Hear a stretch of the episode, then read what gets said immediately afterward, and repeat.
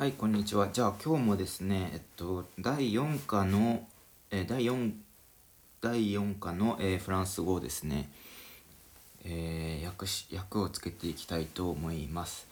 えっと、まず第1文なんですが、えっと、まずこの du 17e を、を 19e siècle ですかね。19e siècle っていうところは、これ副詞句なんで、まあ、17世紀から19世紀にかけて du, du a au b でこう a から b までっていう意味があるんで17世紀から19世紀までと。その後ル・フランセが来ますよね。これ主語ですね。でルがついてるんでザ・フレンチ。フランス語のことだなというふうに分かりますね。でえっとフランス語は、えーレパンドルしたわけだけどこのレパンドルっていうのは広まるって意味じゃないですか。でえっ、と数がついてますよね。数プラスレパンドルだと。だからこれ題名動詞だということになるわけですね。で題名動詞の複合過去は全部エートルが助動詞になるのでえっ、と題名動詞スレパンドルという動詞の複合過去。複合過去は助動詞を être にする。 avoir じゃないんですね。助動詞が être になると。で、えっとまあ、広まりましたと。で何としてか。 comme。comme なんで as 何何としてかというと、えー langue commune で langue commune du monde。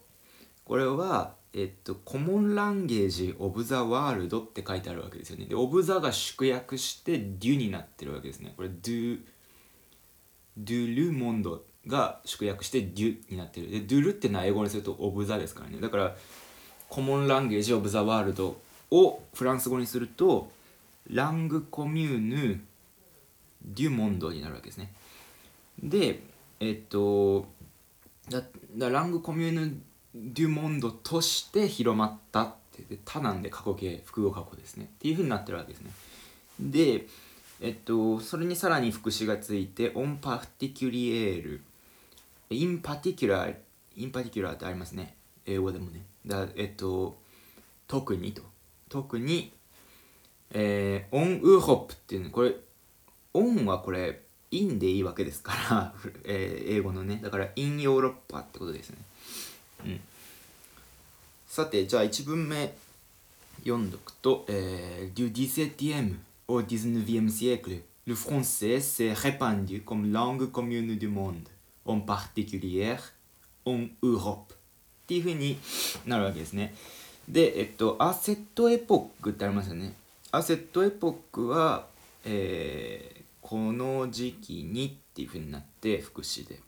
でオンパルレは We speak なんで。で We spoke だねこれ。パルレ半過去ですから。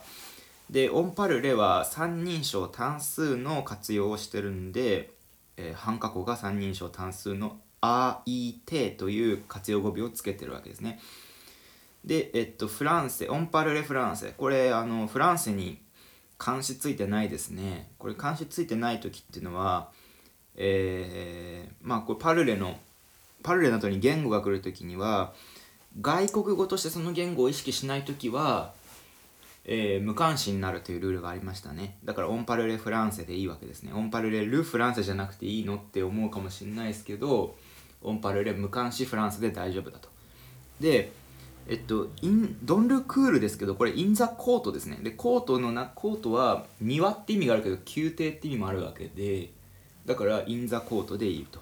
ドンルクールでペイ・ヨーロペアンって書いてあるんで、これはえヨーロッパの国々の宮廷で、そして、そして、parmi les intellectuels って書いて、les intellectuels って書いてあるわけですけど、このパルミはアマング、アマングですよね。アマングザ、インテレクチュエルと。でインテレクチュエル、ザ・インテレクチュエル、定冠詞プラス形容詞で、何々な人々って意味があります。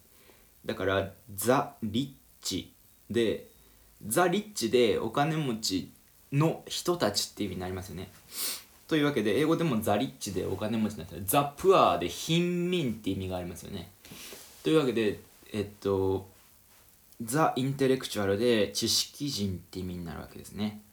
だから、parmi les intellectuels っていう風に言われたら、えー知識人たちの間でと訳すわけです。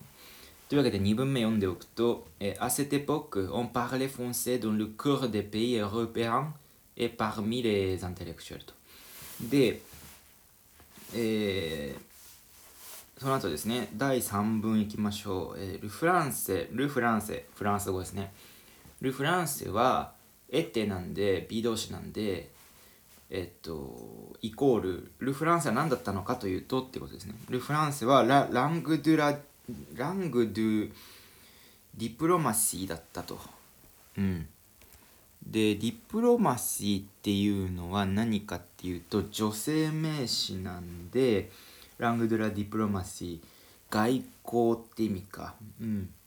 外交の言語だったんですね。ラングドゥラディプロマシー、外交の言語だった。いつまでか。いつまでかというと、ジュスからプルミエル・モアチエ・ドゥ・バン TM シエクルと。20世紀の前半ですね。プルミエル・モアチエまでだと。でもう一個ジュスカがかかってジュスカどこまでかっていうとル・モマンまでだと。でジュスカ・ル・モマンって絶対言わないですよね。あとルが縮約してジュスコになりますね。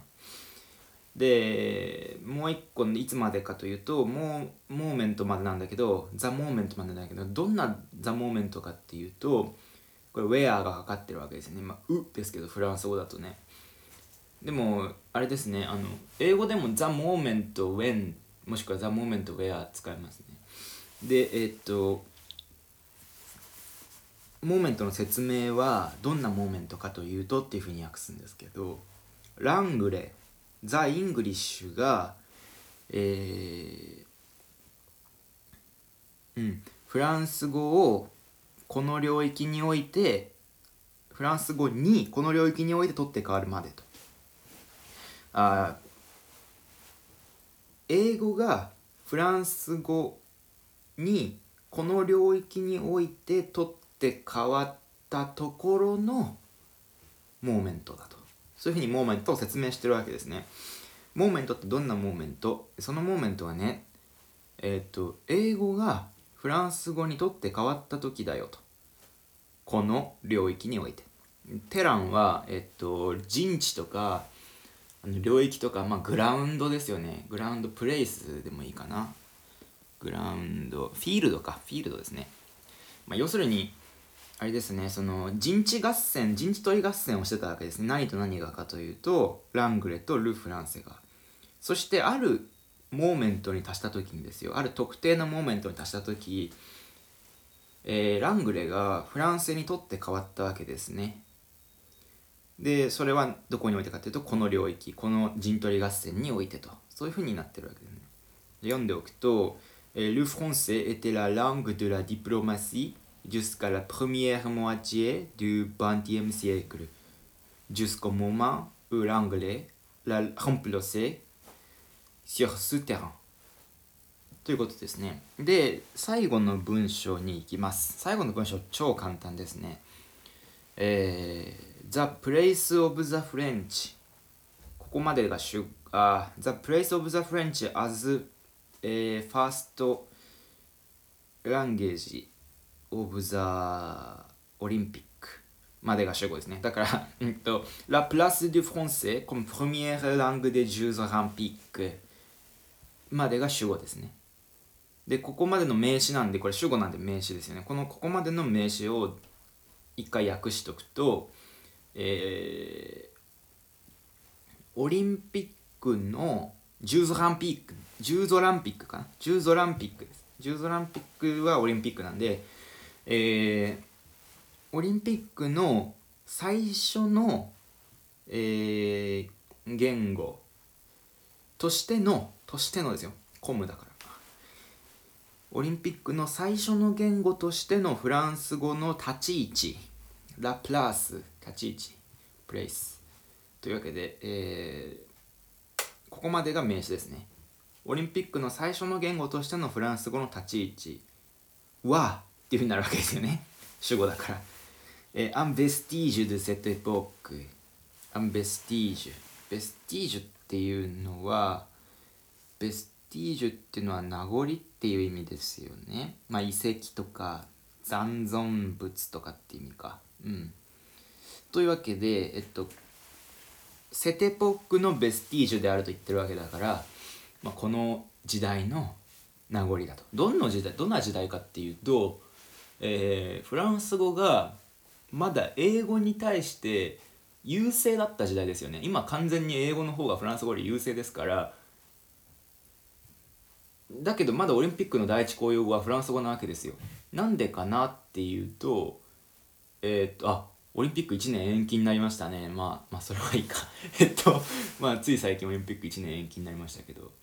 とにかくえっとオリンピックの第一公用語がフランス語である理由そのなそれは名残があ名残であって何の名残かっていうとフランス語がまだ英語に対して優勢だった時代の名残であるというふうに最後言ってるわけですね。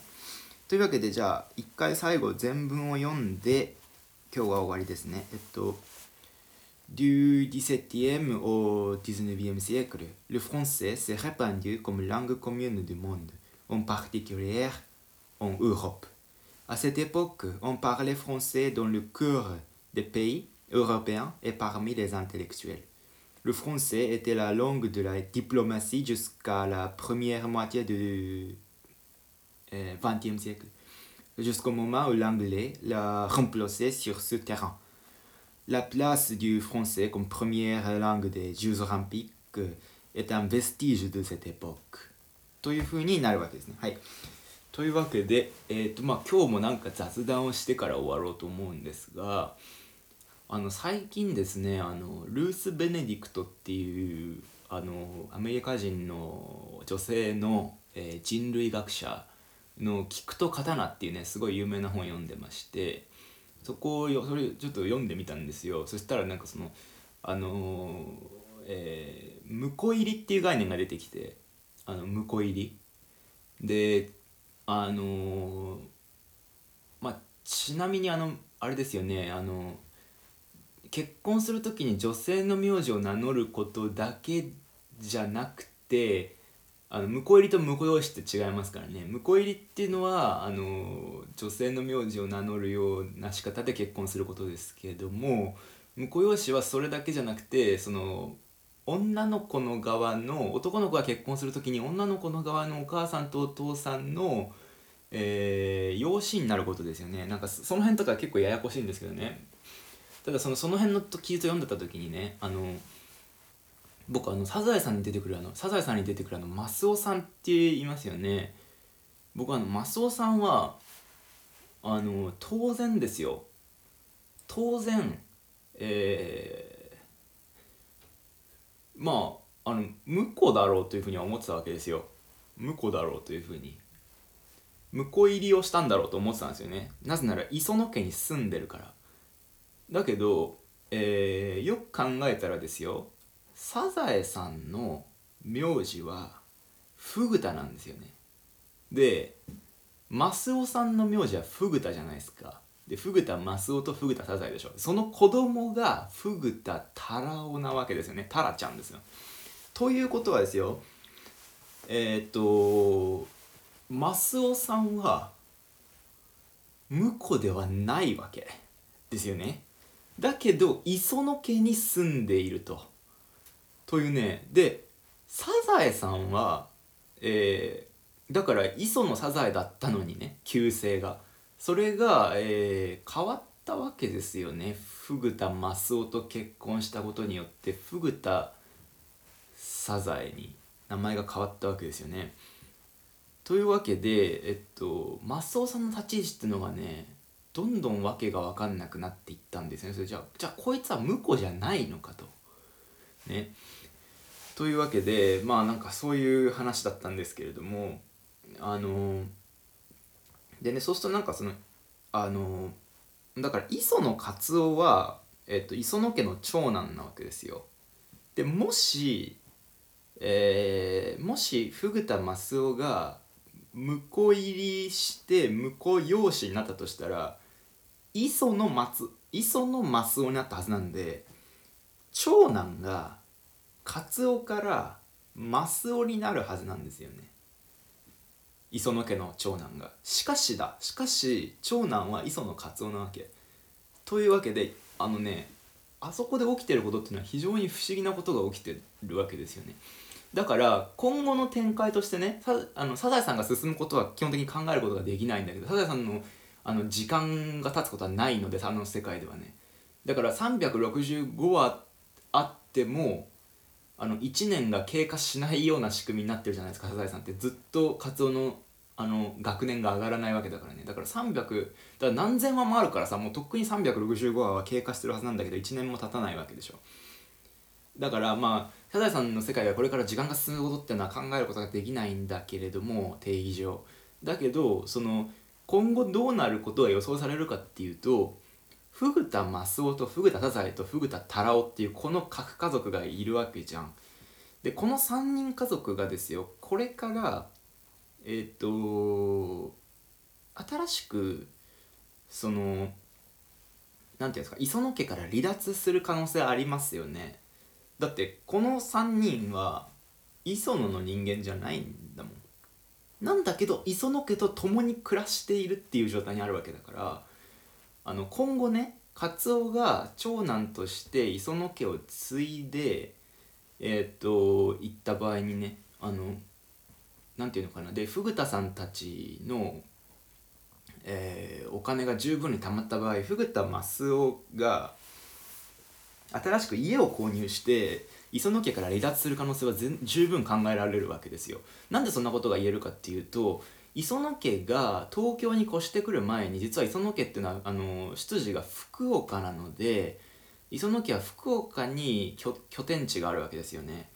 でそこ福岡から東京に磯野家が越してくる前までは実はですねこのフグタタラオとフグタサザエとフグタマスオの3人は東京に家を持ってたんですよでそこに福岡から磯野家が越してきたことによって2つの家族が同居しつつ名字は違うっていう状態が始まったわけですよね。